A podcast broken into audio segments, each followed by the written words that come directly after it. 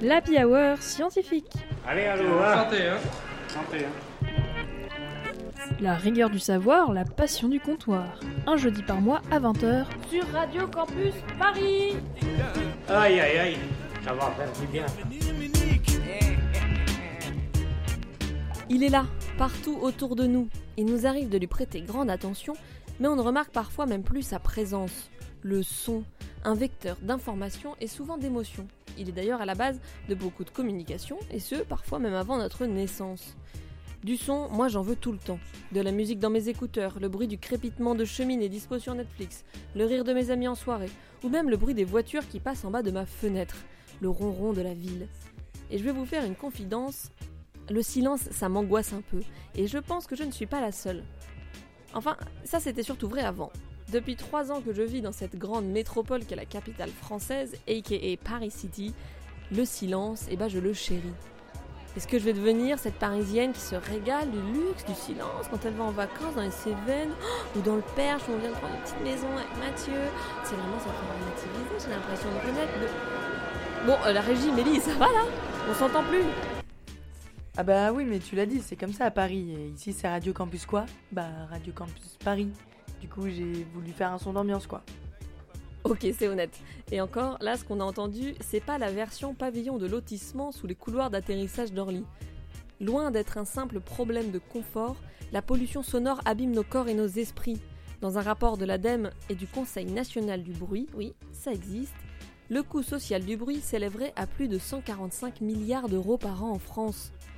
Le média reporter a fait la comparaison avec le coût de la pollution de l'air, 100 milliards d'euros, et celui du tabac, 120 milliards d'euros. Ce serait donc 40 et 20 milliards de plus que la pollution de l'air et le tabac. Des chiffres à prendre tout de même avec une grosse fourchette. Mais pas de doute, la pollution sonore tue. Maladies cardiovasculaires, dépression, obésité, la liste est longue. La pollution sonore est un facteur de risque pour bon nombre de troubles de santé physique et psychique. C'est plus une lubie de citadin là, c'est un enjeu majeur de santé publique. Il est temps de saisir ce problème pour ce qu'il est et d'agir en conséquence. Et pas mal de professionnels sont déjà sur le front. C'est le cas de notre invitée, Cécile Révol, bonjour. Ça va comment en cette douce soirée? Ça va très bien. Alors, tu es ingénieure acousticienne et tu travailles à Bruit Parif. Rapidement, est-ce que tu peux nous dire ce que c'est Bruit Parif? Ouais, donc Bruit Parif, euh, en fait, c'est une association euh, à but non lucratif. Et on se présente comme l'Observatoire du bruit en Ile-de-France. Donc, euh, on a un but d'observation en premier lieu. Euh, et puis, euh, donc, on a différentes euh, missions d'intérêt général. Donc, l'observation euh, d'abord, et puis ensuite, euh, on accompagne euh, les collectivités pour la prise en compte du bruit dans les politiques publiques. Et on a un rôle de sensibilisation aussi, auprès des jeunes publics notamment. Ok, très bien. Eh ben, on pourra découvrir un peu plus en détail pendant cette émission euh, tout ce que vous mettez en place, notamment pour mesurer, cartographier le bruit. Mais pour cette émission, je ne suis pas seule. Avec moi et avec nous, autour de la table, euh, on a le flamboyant, le beau Edwin. Bonsoir Edwin, comment ça va ça va et toi Très bien. Et oui, sa barbe n'a rien à envier à ses cheveux, si vous le voyez, mes amis. Euh, et Joachim, qui a enfin bien voulu lâcher l'anime et la régie pour venir nous rejoindre autour de cette table. Bonjour, je, vois- je comprends pas du tout cette accusation, mais bonsoir. Bonsoir. Et en régie, on a la chance d'avoir l'incroyable Mélie. Mais Mélie, ça va? Euh, ça va bien, ouais. Mais dis-nous, euh, tu seras encore longtemps avec nous? Ben, c'est peut-être ma dernière émission. Oh on est non, pas sûr, Mélie mais. Ouais, je sais. La je... fin d'une époque. Hein. je reviendrai peut-être faire des petits caméos de temps en temps, mais. voilà. J'espère C'est bien. scientifique maintenant. J'espère bien. Alors, avant de rentrer dans le vif du sujet, on va se délecter de quelques gorgées de science. Est-ce que tu m'offrirais une gorgée de cet excellent breuvage pour rincer tout ça? Bon, bah, mes fiers acolytes autour de la table viennent de m'annoncer qu'ils n'ont pas travaillé, n'ont pas fait leur gorgée de science. Désolé. On Euh. Mélie, est-ce que tu as peut-être quelque chose en réserve pour, euh, pour nous aider, une botte secrète? Euh, ben, on peut tenter l'appel à un ami. Oh, ok. T'as un fan, un, un auditeur fidèle Ouais, euh, ouais, dans ouais, les attends, parages? je, je fais ça, je te fais ça rapidement. Bouge pas, bouge pas du tout.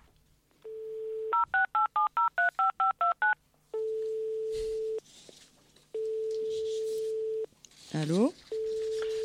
Allô?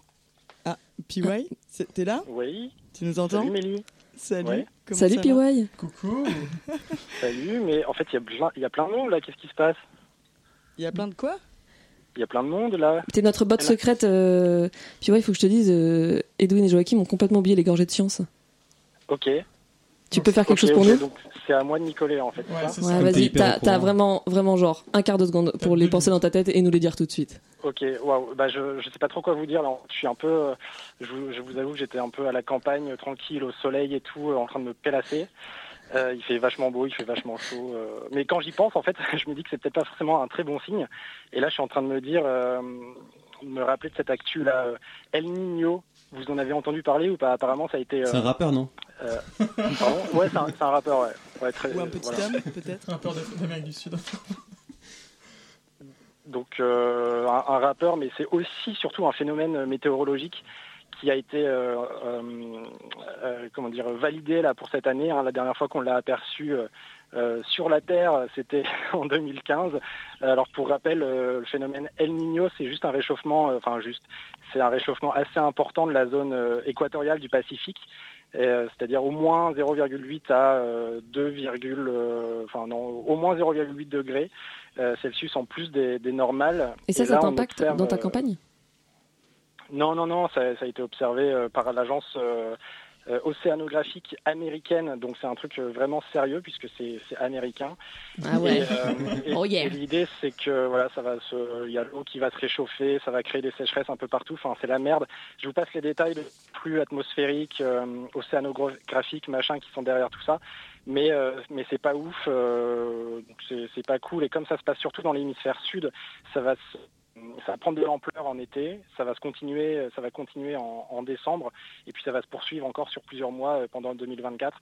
Donc c'est vraiment pas terrible. Donc là, les deux Comme prochaines disais, années, euh, c'est sécheresse ouais. assurée.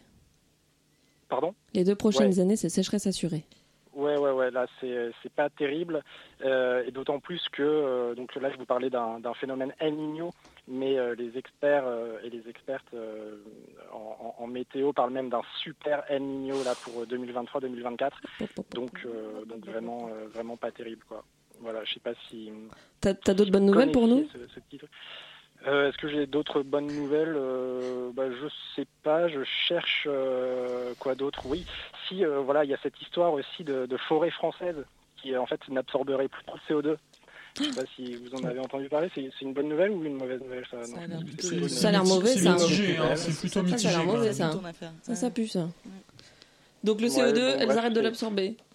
C'est pas ouf, euh, mais du coup, parce qu'il faut, un- un- il vous faut un peu de chiffres, j'imagine.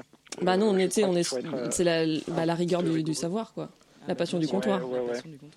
Eh bien, euh, eh bien, euh, je sais pas, qu'est-ce que je peux vous sortir comme chiffre euh, que je me, que je- j'essaie de me remémorer les trucs. Euh, En 2021, euh, euh, les forêts françaises, elles auraient absorbé en fait que la moitié de ce qu'elles ont absorbé en, en 2011, dix ans plus tôt, et euh, quelque chose de l'ordre de 57 mégatonnes de CO2 en 2011 euh, et on est passé à 31 mégatonnes de CO2 là en, en 2021. Alors ce qu'il faut savoir c'est que c'est pas réparti de la même façon sur tout le territoire. Mmh. Il y a des, euh, des régions qui euh, continuent d'absorber du CO2 et il y en a d'autres qui émettent déjà du CO2 comme c'est le cas dans le Grand Est, dans le nord de la France ou même euh, en Corse. Ok. Euh, bon, je, je sais pas, je cherche des bonnes nouvelles, hein, j'ai un peu de mal. Peut-être que pour remonter notre chiffre, on pourrait accorder son indépendance à la Corse, du coup. Ouais, ouais, ouais, carrément. Comme ça, ça ferait remonter la moyenne, t'as raison. C'est pas bête. Et puis ça réglerait le, le problème de- du Corse. réchauffement climatique, etc. Ok, je suis chaud. Faut, faut, faut soumettre Attention, ça. euh, ce message ne s'adressait pas à nos auditoristes corses. Bien sûr. Que nous aimons. Que nous savons notre cœur. Que nous Grosse savons fanbase à Ajaccio. Puis ouais, a- je, cherche une dernière actu, mais, mais ça se corse là. Euh, Oh là là Je pense que c'est un drop de mic. Et- bon, euh, une petite dernière. euh, il y a le, le Castorama là au Bricomarché, je sais plus trop quoi, qui, qui a niqué les, les petits menhirs en Bretagne. Ah oui. Euh, je, sais Monsieur plus, je crois qu'il y en a une quarantaine, c'est ça, un truc comme ça. Et bon, voilà, c'est. Je vous laisse. euh, Méditer. euh, déambuler euh, sur cette actu si vous voulez, si ça peut vous, vous permettre d'être une petite, euh, petite rampe de lancement. Trop bien. Est-ce que tu veux, tu veux rester avec nous euh, au téléphone, tu, tu veux Eh ben, heureusement, j'ai du soleil bientôt se coucher là, donc il faut que je continue. euh, À Bécher. Mais je vous écoute, je vais vous écouter, comme ça je vais, euh, je vais rester à l'affût. si Mais ça fait avez plaisir. J'espère que vous, j'espère vous bien- plein comme tu nous as filé un bon coup de bain en tout cas, vieux. Merci. Ouais, merci. putain. Allez, prends soin de toi. Kiss kiss. Et des À bientôt les camarades et euh, salut euh, tout le monde. Écoutez Radio Campus Paris, bien sûr. Bisous, PY. Et allez, je vous propose tout de suite de se délecter de quelques gorgées de science. C'est parti. Non, Euh, que quelques shots de l'invité, pardon. On part sur les shots de l'invité, Pour évidemment. commencer, on va prendre un petit shooter du bar. Alors, ou vous suivez votre intuition, ou vous vous dégonflez. Et du coup, on trinque. À la tienne. Je vous rappelle les règles, une série de questions plus ou moins pertinentes pour apprendre à te connaître, Cécile. Alors en vrai, euh, tu réponds ce que tu veux, tu peux me mentir. Si tu as envie de te réinventer pour ces euh, prochaines 45 minutes passées ensemble, grand bien te fasse. On a personne pour fact-checker. T'es prête? Ouais. Alors, Cécile, t'as grandi où? J'ai grandi en Lorraine. Euh, La première chanson que t'as kiffée Waouh. Oh, c'est dur ça. Ça te revient en tête. Euh, Si tu l'as. Euh, Personnellement, c'était Laurie, meilleure amie. Euh, j'aurais- ouais, j'ai failli dire ça, mais je sais pas si c'est vrai. Bon, euh, disons Laurie parce que voilà. À l'apéro, plutôt charcuterie, fromage ou légumes? Ah, euh, bah légumes, je suis végétarienne. Super. Le bruit qui te fait grincer des dents? Les bruits de bouche. Ok, pardon. Non, non, non, le, le- le silence, angoisse ou plaisir? Ah, bah ça dépend des moments. Très bien. Euh, Qu'est-ce que t'as mangé hier soir? Chili. Oh, VG du coup. VG, ouais. Une mauvaise habitude que. Ah, et voilà. Ah, Et. J'ai C'était pas court. compté, mais je crois que c'est 5 questions. Moi, c'est un score honorable. hein. Score correct. très honorable. Ah, j'ai trop hésité sur la chanson, je suis désolée. Ah, Laurie, euh, c'est Euh, c'est- euh, euh, toujours comme Je ça. crois même qu'on est, on est à 6, on est à 6. Bravo. Alors, euh, inscrit sur le tableau des scores. Cécile, maintenant qu'on se connaît mieux, je te propose de rentrer dans le vif du sujet. Mhm. On va parler de pollution sonore ce soir. Déjà, c'est quoi la pollution sonore À partir de quand on peut parler de pollution sonore? Bah justement, c'est une notion qui est pas qui est pas forcément évidente à, à définir. On a on aimerait bien, euh, quand on parle de pollution sonore, on aimerait bien dire, euh, bon voilà, à partir de tant de décibels, euh, ça va être le bruit, il est trop fort. Bah en fait, ça dépend, ça dépend du contexte, évidemment. Ça dépend du type de bruit. Euh, mais euh, pour ce qui est du terme pollution sonore, ce qui est intéressant, ce qu'on peut dire, c'est que bah, c'est un terme qui est pas utilisé depuis très longtemps. En fait, c'est un terme qui, a- qui est rentré même dans la loi euh, assez récemment. Ok. En fait, avant, on parlait de nuisance sonore plutôt que de Ah. pollution sonore. Et qu'est-ce que ça change cette différence Et de bah, qu'est-ce que ça change? Qu'est-ce que ça change? En fait, bah, déjà, on a une, on a une notion, on a une notion de, on reconnaît en fait euh, euh, implicitement euh, l'impact du bruit sur l'environnement. Mm. Donc ça, c'est déjà une chose importante. Les mots ont un sens. donc, donc voilà, c'est déjà important de parler de pollution sonore de la même manière qu'on parle de pollution atmosphérique. voilà. Est-ce qu'on on sait quel type de pollution est le plus gênant Qu'est-ce qui, qui impacte le plus l'être humain aujourd'hui? En termes de bruit, du coup Ouais. Euh, euh, bah aujourd'hui, euh, le, le- le type de pollution sonore qui est le plus étudié, le plus largement étudié, c'est euh, le bruit des transports. Donc, donc dans les transports, on a évidemment les voitures, mais aussi bah, le, le trafic ferré, le trafic aérien. Mm. Oui, quand on Euh. voit des, des cartographies, euh, parce que ça existe, des cartographies sonores, et Ouais. à préparer, vous participez à, à les élaborer. On voit Exactement. qu'autour des axes euh, routiers, c'est là qu'on atteint parfois des sommets de, de, de pollution sonore, en tout cas enfin, de ce qui est mesuré. Exactement. Ouais, oui, on atteint des sommets, ouais. Et, euh, euh, bah oui, oui, les, les- les transports, en fait, euh, le, le truc avec les transports, c'est que c'est- omniprésent, quoi. Donc, euh, euh, on, le, on le sent bien avec euh, la voiture, notamment, puisque euh, vraiment les voitures, elles sont partout, partout en ville. euh, surtout en ville, mais euh, voilà, les autoroutes, euh, les autoroutes, effectivement, ça représente un, un niveau sonore euh, assez élevé euh, quand on est euh, à proximité, évidemment. Et puis après, on a les trains, euh, on a les trains également, on a Et les, les- les avions. euh, voilà, les avions, c'est une grosse problématique euh, de bruit. Et on, on- on sait la, la part de pollution de l'avion par rapport à la voiture en termes de pollution sonore, par exemple? Euh, bah ça, en fait, on, arrive à le quantifier euh, notamment grâce aux, cartes stratégiques du bruit. En fait, les cartes, euh, les cartes de bruit, ça nous permet, c'est ça leur but en fait, c'est de, de faire une espèce de recensement des, des, sources de bruit qui viennent, donc là en l'occurrence des transports. On va regarder les données de trafic, que ce soit les voitures ou, ou les, les, trains, les avions. On va regarder on va regarder par rapport à nos aux données de trafic euh, disponibles. On va traduire ça en, euh, en niveau sonore. Ah d'accord, vous n'allez pas au bord de la route euh, Bah voilà, on, on, on, peut pas en fait faire des mesures de, de partout, bruit quoi. partout. Voilà. Ouais, Donc ouais, le, le but de ces cartes. Voilà, il faut avoir beaucoup de temps devant soi. Non, le, le but de la, de la carte, c'est de, de faire une modélisation, donc ça passe par le calcul. Mm. Et une fois qu'on a ça, ben, euh, on peut en fait euh, faire une estimation de, de l'exposition des populations. Et donc, euh, tu disais tout à l'heure, euh, la pollution, ça dépend aussi du type de bruit. Donc, c'est pas juste un niveau de décibels. Et j'imagine aussi que c'est pas euh, que on compte le temps d'exposition. quoi. C'est pas juste un pic à 130 et puis ça diminue. C'est très différent de d'un bruit qui va être constant et, et se maintenir. Ouais, c'est une très bonne remarque. Parce que euh, c'est une très bonne remarque. Ouais. Parce que- Bravo, Edwin. Ah, il y en a qui bossent leur Well sujet. hein. Well done. Non, c'est une très bonne remarque parce que euh, justement ça, ça pose euh, ça pose beaucoup de problèmes dans la dans la quantification. En fait, comment comment quantifier la dose de bruit qu'on qu'on Mhm. reçoit euh, en fonction de la nature de la source. Euh, on peut imaginer, enfin, si on reste sur la problématique des transports, euh, on, on peut, on, on, on sent que la, le trafic routier, ça va être quelque chose de sur les tra- sur les axes importants, ça va être quelque chose de plutôt constant. Euh, où il où va pas y avoir beaucoup de pics. Euh, À l'inverse, les trains, ça va être beaucoup des pics de bruit. Euh, les avions, ça va être aussi des pics, mais qui ont une autre forme. Enfin voilà, c'est Mm. vraiment euh, c'est vraiment une problématique. là, ça va être une problématique sur les indicateurs qu'on utilise en fait. On n'utilise pas les mêmes indicateurs pour euh, pour les différents pour les différents types de Et alors. En introduction, euh, je parlais de maladies cardiovasculaires, de dépression, d'obésité. Ça paraît fou que la pollution sonore ait un impact là-dessus. Est-ce que tu sais euh, comment on explique ça? Ouais, c'est effectivement ça paraît fou. Et quand on quand on quand on dit que le, le bruit ça rend obèse, euh, on a des réactions. euh, on se dit ben pourquoi? Euh, En fait, Ça euh, déculpabilise c'est- voilà. Non, bah en fait, euh, effectivement, sur le, au niveau des impacts sanitaires du bruit, on va avoir. euh, Enfin, moi, je dis souvent qu'il y y a deux, il y a deux aspects des, des impacts sanitaires. On va avoir des, des un aspect qui, qui va être plus direct. Enfin, quand on pense aux aspects, euh, quand on pense aux impacts sanitaires, pardon. En premier lieu, on va penser au risque auditif, Mm. puisque c'est ce qui touche euh, l'oreille. Voilà, c'est. Et, euh, Et qu'on mais a en- des cellules ciliées qui bougent pas dans l'oreille. On se dit, Voilà. les pères, c'est fini. Voilà. Exactement. Donc on pense à ça souvent, à raison, euh, voilà. Euh, mais, euh, mais nous, ce qu'on étudie également, c'est les effets du bruit sur le long terme.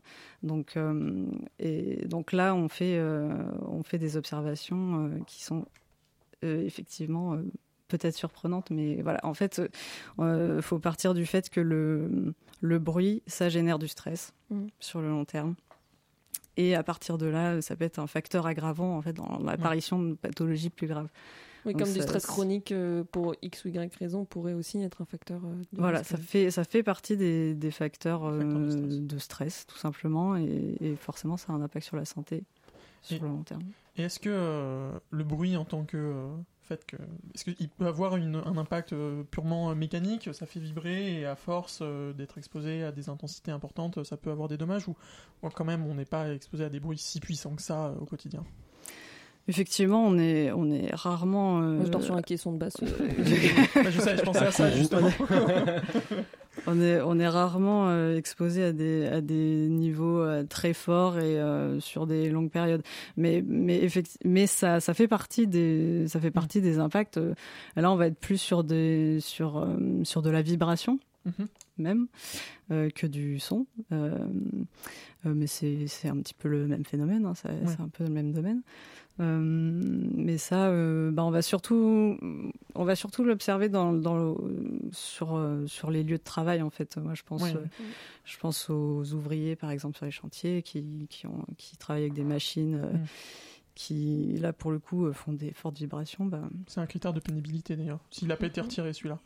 Mais Euh, euh, en- en tout cas, Ouais. c'en était un, je crois. Référence à l'Happy Hour, le Daubin en retraite. oui, sur. euh, Euh, Est-ce qu'il y a un profil type de ceux qui se plaignent du bruit? Ouais, c'est une question intéressante aussi, ça.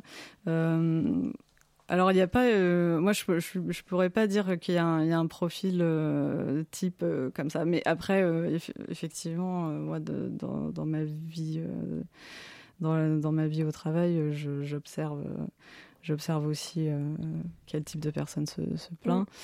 Euh, c'est c'est une question intéressante parce que parce que euh, faut aussi penser. C'est intéressant dans le sens où il faut aussi penser à ceux qui ne se plaignent pas. Ouais. Moi, je le dirais un petit peu comme ça.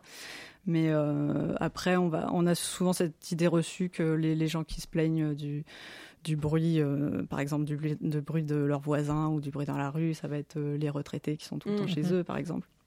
Donc euh, oui, il y, a y un peu des stéréotypes comme ça qui, qui viennent à l'esprit et qui sont pas forcément faux. Euh, après, il faut garder en tête que bah, il y, a- il y a aussi des gens qui ne se plaignent pas mais qui sont exposés au bruit. Je Mm. pense que c'est ça qui est Oui, une intéressant. grosse de- inégalité sur l'exposition euh, Voilà. au bruit. Et ça, vous, euh, à peu près, vous le corrélez aussi avec euh, un, un niveau de vie, euh, avec euh, le lieu où- dans lequel on vit. C'est c'est Ouais. des loyers. Enfin, je disais, je lisais que. Sais peut-être toi qui me l'as dit en préparant cette émission, mais que c'était des, aussi des endroits où les loyers sont moins chers. Donc, en fait, euh, les populations les plus impactées, c'est les populations les plus pauvres. Bah, euh, en gros, oui. On peut, on peut, on peut faire cette, euh, on peut faire ce, on peut franchir ce pas et dire Après, ça c'est parce peut-être que oui, c'est peut-être, euh, un peu trop. c'est peut-être un raccourci hein, que je dis là, mais. euh, Non, c'est c'est vraiment pas c'est vraiment pas un raccourci. Il y a des études sur le sujet qui existent et et euh, oui, euh, le, les populations euh, plus pauvres sont euh, sont plus euh, exposées au bruit, ne serait-ce que euh, sur l'aspect euh, bâtiment. Euh, les les bâtiments. Ah oui. euh, Sont moins bien euh, isolés ou- Voilà, on a on a des questions sur l'isolation. bon, euh, c'est les pas d'HLM, ça résonne. hein. voilà, c'est ça, c'est ça, c'est un sujet aussi euh, qui concerne qui concerne l'acoustique du bâtiment et aussi et euh, par la même occasion la, la pollution sonore. Alors, euh, les humains ne sont pas les seuls impactés par euh, la pollution sonore. Et euh, Edwin, tu t'es proposé de nous en dire quelques mots. Et oui.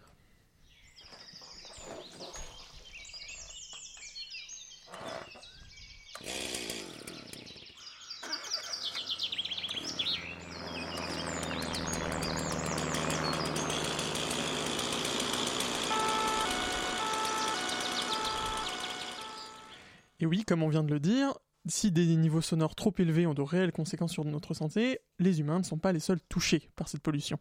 Tous les autres organismes qui peuplent nos villes la subissent également. Qu'il s'agisse des animaux domestiques ou des oiseaux et petits mammifères qui habitent nos parcs et nos rues, l'exposition quasi continue au bruit peut engendrer chez eux des sentiments de peur et de stress chronique. Mais cela a aussi un effet plus direct sur leur comportement et leur communication. Des chercheurs s'en sont rendus compte à l'occasion de la pandémie et des confinements, qui ont en quelque sorte servi de cas témoins en recréant un environnement urbain plus silencieux. À San Francisco, par exemple, les passereaux ont ainsi chanté moins fort, car ils n'avaient plus besoin de dépasser le niveau sonore ambiant. Mais ils ont aussi chanté de façon plus efficace pour attirer un partenaire. Or, cette, communica- cette communication, elle est essentielle pour les oiseaux, notamment pour leur reproduction. La pollution sonore, Edwin, ne touche pas que les animaux de ville? Et non, en effet, chez les oiseaux migrateurs par exemple, le bruit peut induire un changement de la route empruntée lors de la migration, ce qui peut aussi fragiliser la reproduction de ces populations. Mais même en dehors des centres urbains, le bruit routier peut être problématique. Des études expérimentales ont démontré que certaines grenouilles chantaient moins dans un tel environnement. Des, oiseaux élevés dans un environnement pollué par le bruit du trafic présentent même des modifications génétiques. En 2015, une étude a ainsi montré que les extrémités de leurs chromosomes s'en trouvent raccourcies, ce qui est souvent associé à une diminution de leur espérance de vie. Et même les zones a priori préservées ne sont pas à l'abri. Aux États-Unis, le bruit ambiant est deux fois plus important dans 63% des aires protégées du pays par rapport au bruit na- naturel, et il est même multiplié par 10 dans plus de 20% de ces zones. Et dans les milieux marins, est-ce que les animaux s'en sortent mieux? Malheureusement, ces milieux sont d'autant plus sensibles à la pollution sonore. L'eau étant plus dense que l'air, elle transmet mieux les sons, alors que par ailleurs elle laisse moins bien passer la lumière. Le son est donc le moyen de communication privilégié des espèces marines, notamment des cétacés, mais aussi des invertébrés, voire de certaines plantes. Mais là aussi, les sources de tapage sont nombreuses. Trafic maritime, exploitation pétrolière et gazière, activités militaires, construction et fonctionnement d'éoliennes ou d'hydroliennes. Le problème, c'est que dans l'eau, les animaux ne peuvent pas s'isoler du bruit. Des cétacés finissent ainsi parfois par s'échouer en essayant de fuir des sources sonores trop puissantes. Sur les principales routes maritimes, l'intensité des émissions à basse fréquence émises par le trafic a par exemple été multipliée par plus de 30. Mais des actions existent pour soulager les animaux marins. Réduire la vitesse des bateaux, opter pour des modèles d'hélice plus silencieux, éviter les zones sensibles ou mettre en place des incitations financières. En mer comme sur terre, l'humanité va devoir apprendre à baisser d'un ton pour que les autres espèces puissent s'entendre. Merci Edwin euh, pour cet éclairage. Euh, Cécile, est-ce que euh, Bruparif, euh, vous vous intéressez aussi à la biodiversité Vous êtes surtout centré sur l'humain? On est plutôt centré sur, sur l'animal humain, effectivement. Mais, mais, oui, l'impact sur la biodiversité, ça, nous intéresse aussi, évidemment. On a, mais bon, ça, ça, ça fait pas partie de nos, de nos, comment dire, de nos domaines d'expertise principaux aujourd'hui. Peut-être que ça va le devenir euh, dans le futur. En tout cas, on a, on a à ce jour euh, un, un rapport qui a été publié en 2020 là sur l'impact sur la biodiversité. euh, qui Lié au était, confinement euh, ben non, en fait, ça a été, euh, ça- il a été publié. J'ai vérifié la date. il a été publié en mars 2020 Ah, justement. ah, Je- juste juste- avant. Et mais ouais, donc là, c'était, c'était à ce stade un travail Mm. bibliographique pour, Ok. pour le moment. Eh bien, euh, on- je te propose qu'on s'intéresse plus à ton expertise. euh, À toi, on découvre ça euh, juste après ce changement de fût.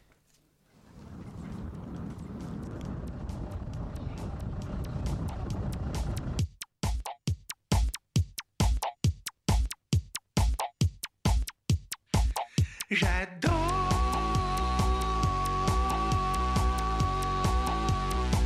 regarder danser les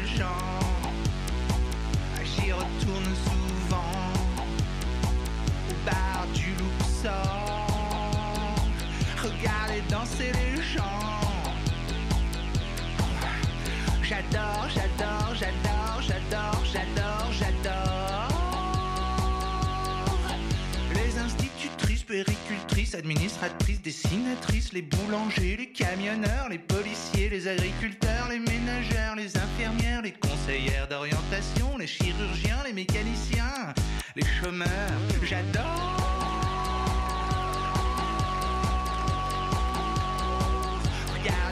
Les gens. Et de temps en temps, je coupe le son. Et je remets le son. Je coupe le son. Je remets le son. Et je recoupe le son. Et attention. Je remets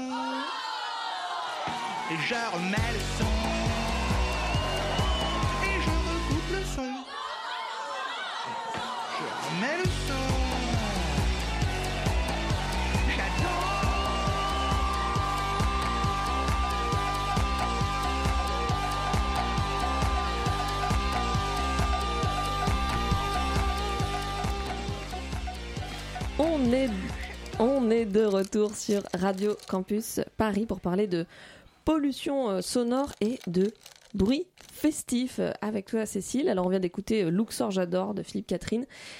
Et vous, nos auditeurs, est-ce que vous coupez le son en soirée pour le bien de vos voisins? On a vite fait de dire ah ça va les vieux vous avez jamais été jeune ou quoi? Bon, ok c'est cliché sûrement mais je pense que je l'ai peut-être déjà dit alors Céline Tu l'as déjà dit, j'étais là. Pardon. Euh, les bruits festifs, comme tu les appelles. c'est ta spécialité. Merci Edwin. les gros blancs surtout. De, de quoi parle-t-on Bruit festif, qu'est-ce que ça veut dire? Qu'est-ce que ça veut dire? Ben, bah, Comme son nom l'indique, euh, ça, ça va être tout ce qui est euh, bruit, de la vie, euh, bruit de la vie nocturne en ville, en fait. Euh, bah, ça peut être plusieurs choses en réalité. Moi, ce que j'ai, ce que j'ai beaucoup étudié l'année dernière notamment, c'est le bruit des terrasses parisiennes. Mhm. Donc là, ça va être euh, plutôt les, les clients des terrasses euh, euh, qui discutent dehors, voilà, et qui au fil de la soirée vont être euh, éventuellement peut-être un petit peu éméchés et vont faire un, petit, parler un petit peu plus euh, fort, Voilà, le volume va un petit peu augmenter au fil de la soirée. Ça peut être aussi, euh, bien sûr, la musique, la musique amplifiée.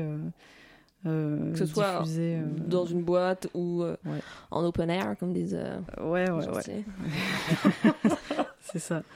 C'est ça. La musique, euh, oui, la musique, c'est encore une autre problématique. hein. C'est c'est deux choses différentes, mais, mais ça fait partie du, du bruit festif. Et alors, comment est-ce que tu as étudié les terrasses parisiennes? T'es- Tu t'es baladé avec ton micro euh, dans toutes les rues de Paris? Comment on fait? C'est un barathon avec un micro. C'est un bon on prétexte fait pour boire des bières. Ouais, ouais, ouais. Bah oui, ouais, on n'a pas trop eu le temps. J'imagine. Mais euh, oui, bah en gros, euh, ça commence par des mesures, euh, des mesures de bruit, des mesures acoustiques, comme pour, comme pour les autres types de bruit. hein. On, on a déployé.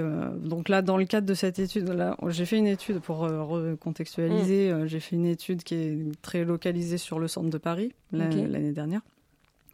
Euh, donc autour des Halles. euh, euh, à Paris. Et, euh, et donc, euh, bah, ça commence par une campagne de mesure. On déploie des, des sonomètres dans, le, dans le périmètre de l'étude. Ça nous permet de documenter les niveaux sonores habituellement rencontrés dans, dans, dans le secteur. Et ensuite, le travail, ça a été, euh, bah, à partir de ces mesures, de- de- d'essayer de, construire une carte de bruit. Donc, on en parlait tout à l'heure pour les Mm. transports. Euh, le but, là, c'était euh, c'était d'essayer de, faire la même chose pour le bruit euh, qu'on appelle récréatif, donc le bruit festif. Et ça, ça n'existe pas encore Ça n'existe pas, voilà. Ouais, comparé, au, n'existe pas. ré- comparé au routier, c'est un phénomène qu'on étudie, euh, qu'on étudie pas trop. C'est euh, bah, c'est c'est assez peu étudié euh, pour l'instant. Donc nous, on essaye d'apporter notre pierre à l'édifice en commençant par, par la ville de Paris parce qu'on est ici. Et, Ouais. et, effectivement, les, les cartes de bruit pour ce type de bruit-là, ça, ça n'existe pas en tant que tel. Donc on- c'est un travail expérimental qu'on a mené pour, pour essayer de faire ça. Ouais. Et qu'est-ce que vous avez observé? Est-ce que ça, ça augmente effectivement dans la soirée euh, de- Ouais. de, plus en plus euh, Ouais, décibels ouais. Effectivement, on observe ça. Euh, alors, euh, bon, je prends, euh, je prends des précautions. On n'a pas, on n'a pas établi une corrélation euh, avec euh, la consommation d'alcool, mais euh, Prochaine étape, c'est faire des prises de sang à tout le monde. Voilà, c'est ça. Mais on serait pas étonné quand même, je pense. hein. Ah, c'était pas ça du coup le truc des aiguilles en boîte de nuit? C'était pas une étude en fait? Non, c'était pas ça. Scandale, c'était bruit Paris depuis le début. depuis le début. Ah, non, mais non, commencez pas à dire ça. non, bien sûr que non. Mais euh, oui, non, enfin. c'est bon, c'est assez intuitif de se dire que voilà, à, mesure qu'on consomme de l'alcool, bon, on commence à parler un peu plus fort. euh, c'est quelque chose qu'on observe euh, de manière empirique, j'ai envie de dire. mais, euh, mais, Il y a des jalons, mais il y a oui. à partir de Il y a- 22h, là vraiment, il y a un, Ouais. un step ou enfin c'est Ouais, ouais, parce qu'on nous, ce qu'on a surtout observé, c'est euh, enfin, ouais, l'évolution du niveau sonore au cours de la soirée. Forcément, il augmente euh, petit à petit, euh, aussi euh, au fur et à mesure de la, que la clientèle arrive sur les terrasses, qu'elle est bien installée, etc. Et est-ce que euh, l'augmentation est strictement corrélée à l'augmentation de la fréquentation? Ou il y a un moment où on se rend compte qu'avec la même fréquentation, le bruit augmente aussi Bah justement, ça c'est quelque chose qu'il faudrait euh, qu'il faudrait documenter plus précisément. C'est encore une fois, c'est assez intuitif de se dire euh, évidemment plus plus il y a de monde, plus il y a de bruit. Ouais.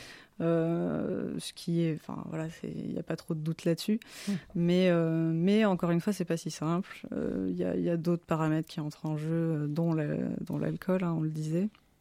Parce que oui, euh, enfin trois, trois bourrachons peuvent faire plus de bruit que dix Mm. personnes calmes. Donc, euh, Ouais, le classique du mec euh, dans la rue tout seul. euh, voilà, lui, euh, lui, à lui tout seul, il va faire beaucoup de décibels. Donc bon. À 2 heures du mat. euh. Euh, mais, euh, mais oui, en fait, euh, ce qu'on aimerait faire maintenant, euh, suite, à ce, suite à ce travail euh, euh, bah, qui, a, qui a été fait sur une courte durée euh, l'année dernière, euh, c'est de, bah, de prolonger ce travail, d'établir euh, ce type de corrélation. euh. Et, et vous avez euh, même, euh, on peut accéder euh, sur le bruit de, de- de- sur le site pardon de euh, Ouais. Bruit Parif euh, à une carte euh, même interactive en direct. Et vous avez des, vous avez des, euh, des, des capteurs sonores qui s'appellent Méduse. Ah oui, si j'ai bien tout compris, Oui, qui s'appellent Méduse Ouais. et on peut regarder en direct dans certains quartiers de Paris Ouais. euh, l'évolution du bruit, euh, enfin du, du- La météo du bruit. la météo du bruit de Paris. Ouais, ouais, ouais. Oui, bah alors ça, pour le coup, c'est le, le côté observatoire. On a effectivement euh, euh, beaucoup, beaucoup de capteurs euh, déployés en Ile-de-France pour tous les types de bruit. Euh, je crois que l'année dernière, on en avait de l'ordre de, de 180, si je dis pas de bêtises, au total. 280 180. 180, ok. voilà, c'est déjà, bien. Mais et pour ce qui concerne les, les quartiers animés, la problématique des quartiers animés, on a, on a oui, des, une quarantaine de capteurs dans, dans certains quartiers parisiens. Et tu les connais bien ces capteurs parce que je sais qu'ils sont un peu Ouais. particuliers et c'est vous Oui, qui oui, les oui. avez euh, développés. Ouais, c'est la méduse, euh, le capteur méduse. La euh, fameuse. fa- la fameuse. Euh, oui, c'est un capteur qui a été développé par Bruit Parif et qui permet en fait, euh, donc, euh, en plus de la mesure du niveau sonore comme un sonomètre classique, il permet en fait d'avoir une donnée sur la localisation du bruit dans l'espace. Donc, euh, donc en fait, c'est un capteur qui a, qui a quatre micros Mhm. et pas un seul. Les quatre micros, ils permettent euh, de, faire ce, de faire ce calcul de localisation dans l'espace. Et, Donc à euh, 360 degrés, il, il voilà, capte ouais. tous les sons qui viennent autour de C'est lui. ça, C'est ça. Et, euh, et donc en plus, ce capteur, il est doté d'une caméra. Donc une caméra qui prend une photo euh, 360 degrés tous les quarts d'heure. Et sur cette photo, on va pouvoir venir projeter euh, le bruit sous forme de petites taches. Euh, Wow. Comme ça, c'est très... euh, voilà, c'est... C'est euh, c'est- facilement compréhensible par tout le monde. Voilà, c'est des données qui sont, qui sont rendues publiques sur une plateforme internet. Comme Avec tu les disais. photos? Voilà, avec les photos. Donc on peut être pris en flagrant délit de bruit dans Paris? Exactement, on peut, on peut totalement être euh, pris en flagrant délit. Après, euh, évidemment, les, les personnes sont floutées. D'accord, bon, ça va. Euh, voilà. On te reconnaîtra pas, Joachim. voilà, voilà. Mais C'était euh, pas moi le 17 euh, juin. Mais, euh, mais oui, oui, on peut, euh, on peut voir les photos. En fait, euh, les photos, ça permet surtout de voir, de- d'identifier à peu près d'où vient le bruit. Évidemment, l'idée, c'est pas Ouais. d'identifier les personnes. Ça, c'est des données que vous avez déjà, euh, que vous avez déjà analysées sur faire des corrélations entre ces niveaux de bruit et ce que vous observez sur les images? Euh, oui, bah en fait, euh, les méduses, elles sont utilisées, elles sont mises à disposition donc euh, de tous. hein. C'est vraiment des données qui sont, Qui sont publiques, qui sont qu'on peut- publiques. ok. Euh, mais elles permettent, euh, elles permettent en fait, euh, ce- c'est ce qui est bien dans le cadre des, des quartiers animés en fait, c'est de voir sur des sur des sur des situations bien précises d'où vient le bruit. Là, en l'occurrence, pour les quartiers animés, ce qui est bien, c'est de voir de quel établissement ça provient, par exemple. Bon, à quelle heure il y a eu euh, tel pic de bruit. euh, bon, ça permet, de, pour, en tout cas pour les habitants, ça, ça leur donne un outil vraiment de dire euh, ah bah tiens, ce que j'ai entendu, euh, je l'ai pas Mm. rêvé, euh, c'était bien euh, à cette heure-ci, euh, ça vient, ça provenait bien de cet endroit-là. Parce que ce qu'il faut savoir, c'est que la localisation du bruit euh, dans l'espace, euh, quand on a juste ses oreilles, c'est pas si évident que ça. Mm. Parfois, on n'arrive pas, on n'arrive pas à savoir d'où ça vient. Donc, euh, la méduse, dans ces cas-là, elle est bien utile. Et ouais, c'est surtout, Et vous voudriez, surtout en, dans ce cadre-là. vous voudriez en déployer plus euh, dans Paris parce que là, pour l'instant, ça se concentre euh, sur trois euh, zones principales. Euh, bah, à Paris, en fait, on a, pour les quartiers animés, on a 10 secteurs, une dizaine de secteurs euh, euh, équipés. Ok, d'accord. on va dire. Et puis, et puis bah, après, nous, nous est-ce qu'on voudrait? Bah, Oui, bien sûr. Est-ce Mais qu'on peut? Évidemment, c'est, après, c'est de, de l'initiative des, des mairies d'arrondissement. Voilà, s'ils décident de. S'ils décident de, de, de, de s'emparer de la, la problématique du bruit, eh ben ils, peuvent, ils peuvent faire appel à nous. Très bien, bah, n'hésitez pas Voilà. donc sur le bruit de sur le site, je vais le dire. On le mettra sur le Instagram et la Twitter de Happy Hour Scientifique, at HH Scientifique. Merci Et- pour cette com. Et encore une fois, euh, comme pour euh, ce qu'on s'est dit tout à l'heure, pour le bruit festif, nous ne sommes pas les seuls impactés. Il impacte aussi la faune. Focus avec Joachim sur le festival Wheel of Green. Et oui, alors Wheel of Green, un exemple de festival écolo, une preuve grandeur nature qu'il est possible de continuer à organiser des grands événements tout en respectant l'environnement. Enfin, c'est en tout cas ce que la direction du festival assure à grands coups de communication sur leurs efforts pour réduire l'empreinte carbone et leur impact environnemental. Une communication qui pour certains fait plus que flirter avec le greenwashing. C'est-à-dire qu'on est en plein marketing. Euh, le greenwashing, vous savez, il est punissable par la loi. hein. On n'a pas le droit de faire de la tromperie sur le public. Donc tout ce qu'a mis en place la directrice de of Green, c'est du bullshit. C'est essentiellement de la communication. Donc voilà, c'est Marie-Noël Bernard du collectif Sauvons le bois de Vincennes et elle est vent debout contre le festival qu'elle juge extrêmement nocif pour cet environnement. Alors si de réels efforts euh, sur le bilan carbone ou sur la sensibilisation aux problématiques environnementales peuvent être notés, plusieurs éléments peuvent également être reprochés. Alors on va se concentrer aussi aujourd'hui sur celui qui nous intéresse, donc les nuisances sonores et leurs conséquences sur la faune du bois de Vincennes. Car oui, c'est le lieu du festival qui pose question. Le bois de Vincennes est classé zone naturelle d'intérêt écologique, faunistique et floristique, et donc c'est un des poumons verts de la région parisienne. Donc Noël Bernard nous donne des indications sur la biodiversité du bois. La biodiversité du bois de Vincennes est très importante. On a une, extrême variété euh, d'arbres, une flore euh, très intéressante et une faune exceptionnelle. On a euh, beaucoup de mammifères, beaucoup de ba- batraciens, énormément d'oiseaux. J'ai eu un rapport récent d'un naturaliste. Il y a 63 espèces qui sont en voie de disparition et qui sont en voie de disparition du fait de la gestion menée actuellement par la mairie de Paris sur le bois de Vincennes. Et donc une gestion vivement critiquée par le collectif de Marie-Noël Bernard. Ça fait plus de plus d'un an qu'on essaie de négocier avec la mairie de Paris une autre, une toute autre gestion du bois de Vincennes, parce qu'actuellement on y mène une gestion qui se faisait à 40 ans et qu'on ne doit plus se permettre de faire maintenant, puisque au cas où on l'aurait oublié, il y a une urgence climatique. Alors quel est l'impact réel du festival sur cet écosystème et plus précisément sur les oiseaux Parce que c'est les seuls habitants pour lesquels on a quelques informations, vous allez voir. Donc Wheel of Green s'est déroulé du 2 au 4 juin, période d'apprentissage pour les oisillons naissants, encore dépendants de leurs parents pour les nourrir. Il se trouve qu'une petite étude a été menée en collaboration entre l'organisation du festival et la LPO, Ligue de protection des oiseaux. Donc j'ai contacté Frédéric Malheur, qui est délégué scientifique de la LPO Île-de-France, spécialiste d'ornithologie urbaine, qui m'a parlé de l'étude effectuée.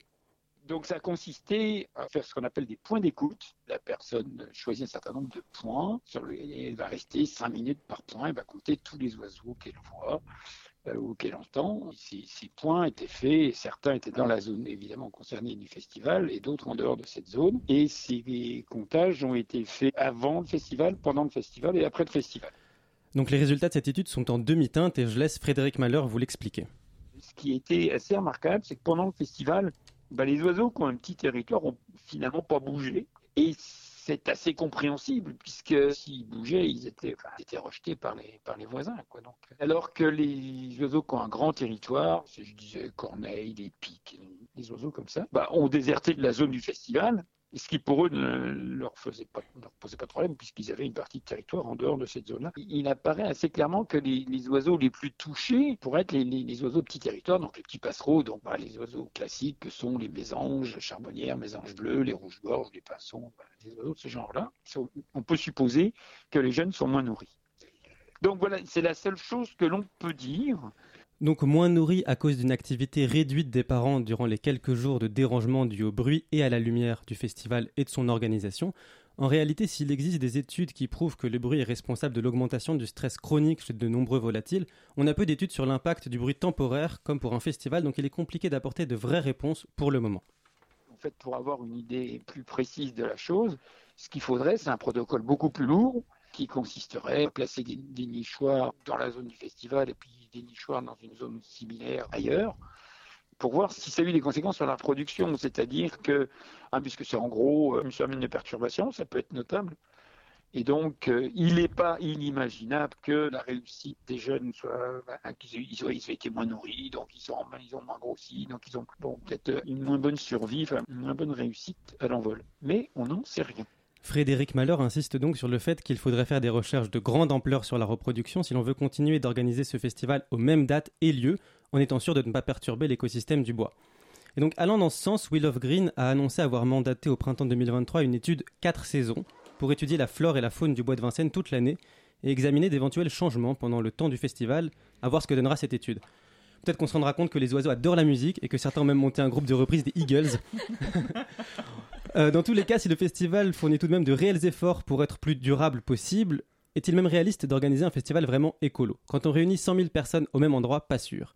Et comme l'admet la directrice du festival pour le journal Libération, le festival le plus écolo qui soit, c'est celui qui n'existe pas. Alors en attendant, j'ai peut-être une solution pour faire plaisir à tout le monde. L'année prochaine, demandant à Will of Green d'inviter Monsieur Oiseau. Vous êtes des animaux. Vous êtes des animaux. Merci euh, Joachim. Euh, super idée, écoute, bah, allons-y, hein, let's go. Je pense qu'ils seront super contents les oiseaux. Parfait. Ça me rappelle un peu le rossignol hein, d'ailleurs. hein. Euh, à Briparif, est-ce que euh, vous faites des mesures en festival? Ça peut arriver, oui. Ça peut arriver. Vous utilisez euh, quel matos et qu'est-ce que vous cherchez à, à trouver? Bah, sur un festival, on peut, on peut chercher à mesurer d'une part euh, l'impact sur le public directement, en fait, donc les, les Mm. niveaux de, les niveaux de diffusion de la musique. Donc, euh, donc là, euh, ce qu'on peut faire, c'est utiliser des exposimètres, ou les, on appelle ça aussi des dosimètres. Euh, ça va être des petits, des petits sonomètres en fait hein, qu'on porte sur soi et qui, qui permettent, euh, qui sont aussi utilisés dans d'autres cadres. Ça- ça- c'est notamment aussi utilisé pour le, pour le, pour le bruit au travail. Euh, donc on peut utiliser ça pour les, pour, les, pour les lieux diffusant de la musique amplifiée, pour voir un peu ce qu'on reçoit comme dose de bruit quand on est dans, dans le public. Euh, et pour, euh, bah, pour les festivals, il y a aussi la problématique des, du voisinage. Donc, donc euh, on peut aussi faire des mesures euh, là, type euh, bruit de voisinage, c'est-à-dire voir l'impact que, que ça a sur, sur les habitants les plus proches, tout simplement. Donc on va, on va faire des mesures directement chez, Chez les gens Ouais. Ok, Mm. d'accord. Voilà. On dira jamais assez, euh, protégez-vous les oreilles quand vous allez en festival, quand vous écoutez de la musique trop forte. On met des bouchons d'oreilles, on peut s'en faire faire, et il y en a qu'on, enfin, on peut s'en faire faire, et il y en a aussi qui peuvent réduire les décibels sans que ce soit moins, enfin, que ce soit moins cher que des, euh, que des boules qui se fait sur mesure. Mais il existe plein de solutions. N'hésitez pas à vous renseigner et préserver vos petites oreilles. Euh, eh ben, écoutez, je vous propose. du service public. Partenariat avec le ministère de la Santé, ouais. Sponsorisé par Santé publique France. Je vous propose tout de suite de changer de fût pour garder nos petites bulles euh, toutes fraîches. Hello, darkness, my old friend. I've come to talk with you again. Because a vision softly creeping left its seeds while I was sleeping. And the vision that was planted in my brain still remains within the sound of silence. In restless dreams, I walked alone, narrow streets of cobblestone, the halo of a street lamp. I turned my collar to the cold and damp. When my eyes were stabbed by the flash of a neon light, it split the night and touched the sound of silence. And in the naked light, I saw ten thousand people, maybe more. People talking without speaking, people hearing without listening, people writing songs that voices never share. No one dared disturb the sound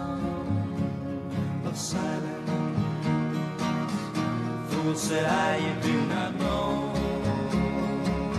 Silence like a cancer grows. Hear my words that I might teach you.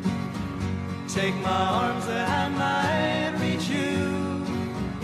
But my words, like silent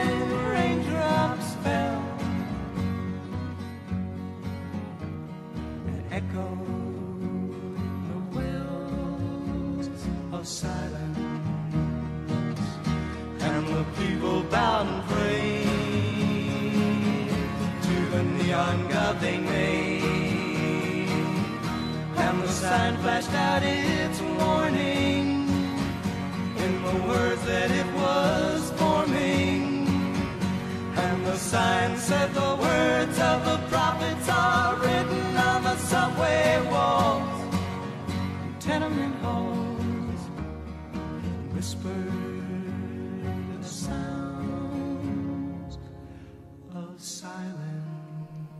Vous êtes toujours sur Radio Campus Paris pour l'Happy Hour scientifique avec notre invité Hour scientifique Cécile sur Radio Révol et on parle de la pollution sonore. Et alors, parlant de pollution sonore, C'était bien fait de polluer sa relance. Alors, The Sound of Silence, comment on fait pour le retrouver dans tout ce fatras de la pollution sonore? J'aimerais qu'on fasse un petit point euh, avec toi, Cécile, sur ce qui, est- ce qui existe comme euh, solution. Euh, déjà, est-ce qu'il y a une législation qui existe? Euh, oui, évidemment, il y a une. Il y a, il y a- il y a un cadre réglementaire pour ce qui concerne la, la pollution sonore. On, a, euh, on parlait tout à l'heure, euh, je vais encore en parler, mais on parlait tout à l'heure des, des cartes euh, de Mm. bruit. Donc ces cartes de bruit pour les transports, ça vient d'une directive européenne, ur- européenne pardon, de 2002. Euh, donc qui euh, qui euh, voilà qui engage les États membres à, à établir euh, ce- ces cartes. Enfin, c'est un- c'est euh, Ouais, pour obje- un peu le Pour objectifier Le- euh, déjà. euh, ouais objectiver Objectiver, Le- pardon. Pas, Non, mais- objectifier, rien à voir. Non, mais Objectiver, c'est- bien c'est sûr. exactement ça. Euh, donc voilà, oui, c'était un peu la mesure phare euh, de la directive euh, de 2002 d'établir ces cartes. Euh, Ça a été bien suivi en France? ce- Oui, oui, ça, ça, ça- ça avance bien. ça avance bien. Euh, on commence évidemment par les grosses ag- agglomérations et puis, euh, puis après on, on, on étend petit à petit euh, à toutes les infrastructures. Mais oui, oui, ça avance bien. Et donc, oui, pour ce qui est, euh, pour parler des solutions, du coup, voilà. donc, euh, ça, pour pour les solutions, alors. Euh, donc les, les collectivités sont censées euh, sont censées prendre en compte euh, la, pollution sonore dans, dans le cadre de, de ce qu'on appelle les PPBE. Mm. Donc, les ça, plans de prévention. les plans de prévention bruit environnemental. Bruit environnemental. Euh, pour, enfin, pour le bruit dans l'environnement plutôt, c'est mieux. Euh, et donc, euh, oui, donc dans ce cadre-là, voilà, on est censé faire euh, à la fois un diagnostic de la situation, donc carte de bruit, etc., tout Mm. ça, mais aussi de proposer des solutions. Donc pour les pour les pour les transports, ça peut être euh, diverses choses. Après, faut faut bien comprendre que sur euh, en termes de solutions, on peut agir de, de trois manières en fait. On peut agir euh, d'abord à, à la source, c'est ce qui est le plus efficace. Donc par exemple pour les transports, rendre les transports en eux-mêmes moins bruyants. euh, exemple phare ces derniers temps, c'est le, vé- le véhicule électrique. Bon, Mm. voilà. Pour ne citer que ça, évidemment, il y a, il y a d'autres choses, mais euh, Il y avait voilà. des essais ou de législation sur des deux roues pour les, Ouais. pour les faire euh, réviser euh, par des, euh, Oui, par oui, des oui, garages et baisser le bruit. Bon, ça n'a pas Ça trop abouti. parler ça, oui, les deux roues, c'est une grosse problématique, effectivement. Est-ce que tu penses qu'il y a aussi un problème de sensibilisation? Sur, euh, Sur la question du bruit, j'ai l'impression qu'on est très sensibilisé à la pollution atmosphérique, par exemple. C'est quelque chose dont on a beaucoup parlé. On parle de pots d'échappement, on parle de, de particules ouais, ouais, fines, ouais. et, et on a souvent des, on a souvent même euh, aux infos des, des news où on nous dit ah bah là il y a un pic de pollution atmosphérique, il y a un pic de, de, de particules fines, et on y pense plus souvent. Bah, c'est clair, oui, oui, on parle. on- euh, oui, dans l'imaginaire collectif, euh, la pollution atmosphérique, c'est beaucoup plus, c'est beaucoup plus connu. Ouais. euh, voilà, on- Alors que c'est au tout de moins suite, aussi euh, important, voire plus important. euh. que Ouais, la oui, bah, pollution euh, euh, sonore. Exactement, ouais, ouais. Oui, oui, la, la pollution atmosphérique a vraiment euh, eu meilleure presse, euh, si on peut dire ça Mmh, comme ouais. ça. Meilleur- ça, meilleure presse, ça se discute. Voilà. Et, euh, Que le dans, bruit. Et dans le travail de, de, de Bruit Paris, pardon, euh, donc tu as parlé de tout euh, le rôle d'observatoire et de créer ces, ces cartographies. Est-ce qu'après il y a aussi un travail de proposition de euh, potentiellement de pistes pour euh, régler un peu ça, pour peut-être pour cibler les zones où vous remarquez que c'est quand même le, le plus intense. Bah nous on a on a d'abord un rôle euh, d'observatoire donc on est plus dans l'aspect diagnostic que sur l'aspect euh, vraiment solution. Euh, après encore une fois on est on a aussi un rôle d'accompagnement sur le sur euh, sur De la rédaction public, des, des PPBE notamment. Donc euh, donc on intervient aussi dans ce cadre-là mais euh, mais oui on est plus dans le diagnostic pour le coup. Très bien. On aurait plein de choses à dire encore et je pense que des solutions, on peut euh, en imaginer euh, autour de cette table de toutes nouvelles. Une toute petite info, j'ai lu notamment que euh, végétaliser les villes, c'était intéressant d'un point de vue climat pour les îlots de chaleur, mais ça absorbe aussi plus le bruit, ça peut être une piste de réduction. Mais on pense même à la réduction du trafic euh, routier, ça a Oui, un double effet qui se coule de réduction des émissions de CO2. Avec les trucs des plaques d'immatriculation pair et impair là qui peuvent pas rentrer dans Paris. On pourrait faire pareil avec les humains. Les humains pairs, les humains impairs. Pas parler de Ça, bon, c'est bon. Bon, ok. Merci, merci beaucoup euh, de nous avoir euh, suivis pour l'Happy Hour scientifique. C'est déjà l'heure de fermer le bar. Le bar, malheureusement, il est temps de se quitter. Merci à tout le monde et à une prochaine. Bon, ben, il y a messieurs, hein. À, la prochaine. Et au revoir. Et puis, bon le tour, hein. Au revoir, messieurs.